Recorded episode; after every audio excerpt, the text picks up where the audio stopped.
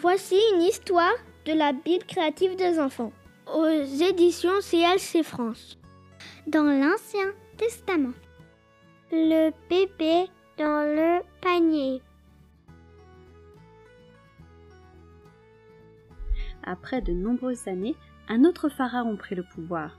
Il détesta les Israélites, descendants d'Abraham, et les réduisit en esclavage dans le pays d'Égypte. Ils furent forcés de travailler de longues heures d'arrache-pied sans pouvoir manger à leur faim. L'inique Pharaon avait peur que les Israélites deviennent trop nombreux au point de surpasser le nombre d'Égyptiens et de prendre le contrôle du pays. Pour empêcher que cela ne se produise, il prit la terrible décision de faire assassiner tous les enfants mâles israélites. Les descendants d'Abraham eurent peur et invoquèrent l'Éternel. Une femme israélite donna naissance à un garçon.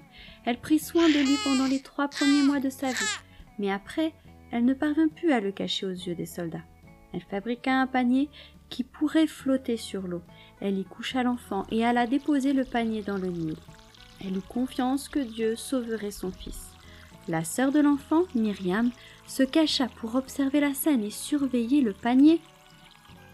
La fille de Pharaon descendit au fleuve pour se baigner. Elle remarqua le panier qui flottait parmi les roseaux. Elle envoya sa servante le chercher, et lorsqu'elle l'ouvrit, elle vit l'enfant qui pleurait. La princesse fut remplie de compassion pour cet enfant. Myriam alla s'adresser à la princesse avec audace. Voudrais-tu que j'aille te chercher une femme pour allaiter cet enfant? La princesse répondit par l'affirmative. Emmène ce petit garçon chez toi et prends-en soin pour moi, je te payerai.